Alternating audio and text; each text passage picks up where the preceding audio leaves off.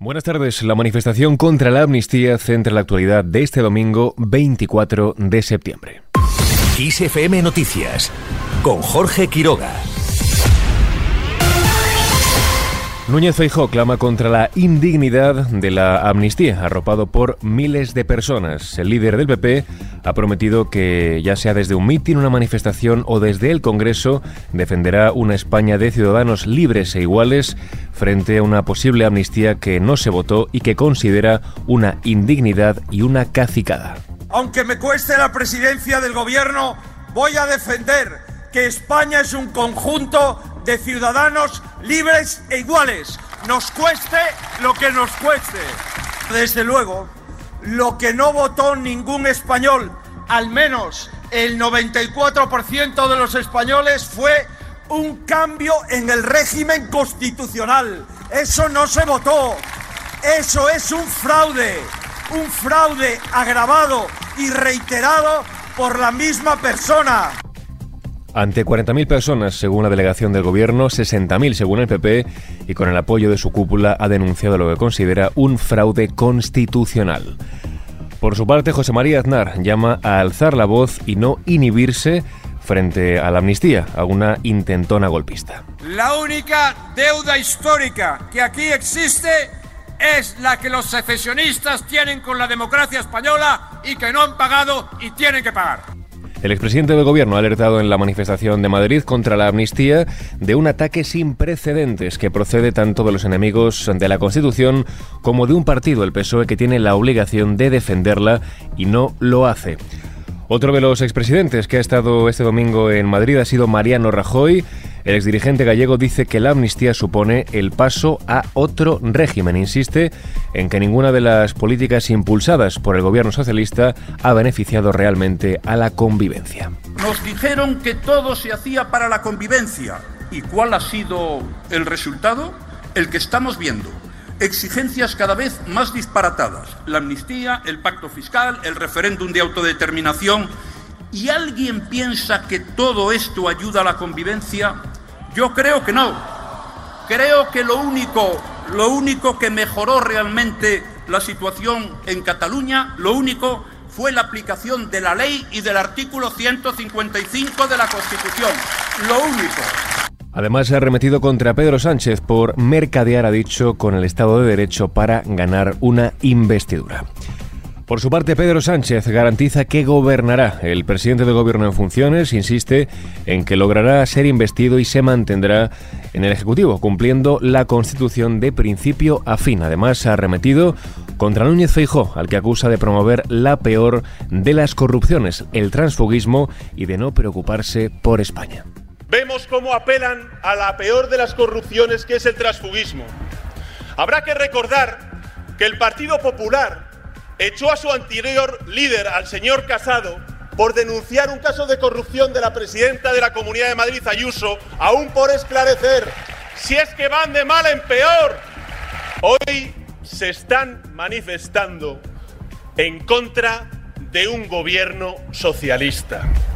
Pues lo siento, va a haber un gobierno socialista.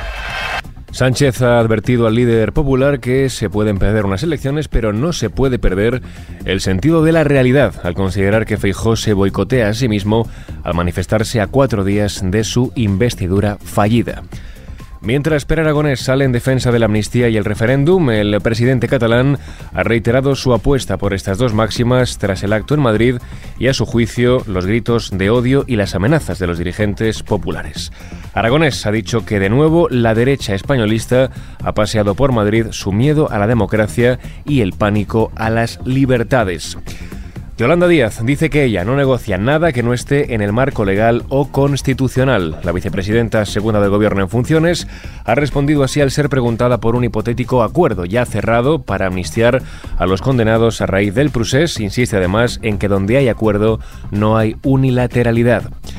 Desde Podemos consideran que la manifestación del PP es la antesala de una investidura fracasada, así lo ha asegurado la portavoz de la formación morada, Isa Serra. Es la antesala de una eh, investidura fracasada, ¿no? de una investidura de hecho que no se debería de estar eh, dando, que no se debería de estar esta próxima semana eh, dando, porque desde luego no hay una mayoría que avale que se pueda dar una investidura de Feijóo y por tanto pensamos que el reino debería de haber permitido esta investidura, ¿no?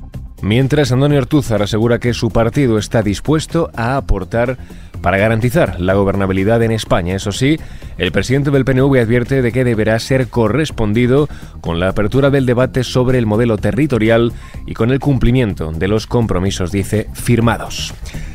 Seguimos en Roma, en clave internacional. La política italiana despide al expresidente Giorgio Napolitano. Fue, recordemos, el primer exponente del Partido Comunista Italiano en ocupar el mayor cargo del Estado entre los años 2006 y 2015. Sus nueve años al frente del país tuvieron momentos clave como cuando empujó a dimitir en el año 2011 a Silvio Berlusconi entre la crisis económica, intercambiándolo por la baza tecnócrata de Mario Monti.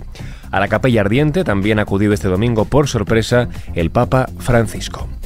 En otro orden de temas, la NASA logra traer a la Tierra una muestra de un asteroide por primera vez en su historia. Los científicos esperan que proporcione información única sobre el origen de la vida y sobre la formación del sistema solar hace ya unos 4.500 millones de años. Se pone así fin a un viaje de 7 años. En clave deportiva, Tigist Asefa bate el récord del mundo de maratón femenino. La atleta etíope de 26 años ha dado una exhibición en Berlín bajando en más de dos minutos la mejor marca histórica anterior. Ha logrado detener el cronómetro en 2 horas 11 minutos y 52 segundos. Además, en golf, Europa retiene la Solheim Cup con una majestuosa Carlota Ciganda.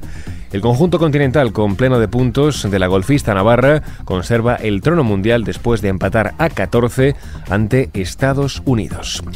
Y terminamos con la previsión del tiempo para este lunes. Se espera cielo despejado y sin precipitaciones en todo el país, salvo en Galicia, y temperaturas máximas que aumentarán en el interior peninsular y medianías de Canarias para descender algo, sobre todo en la zona del Cantábrico. Así con esto último lo dejamos. Susana León Garabatos estuvo al frente del control de sonido de este podcast. Ya sabes que puedes seguir informado cada hora en directo en nuestros boletines de Kiss FM. Muy buenas tardes.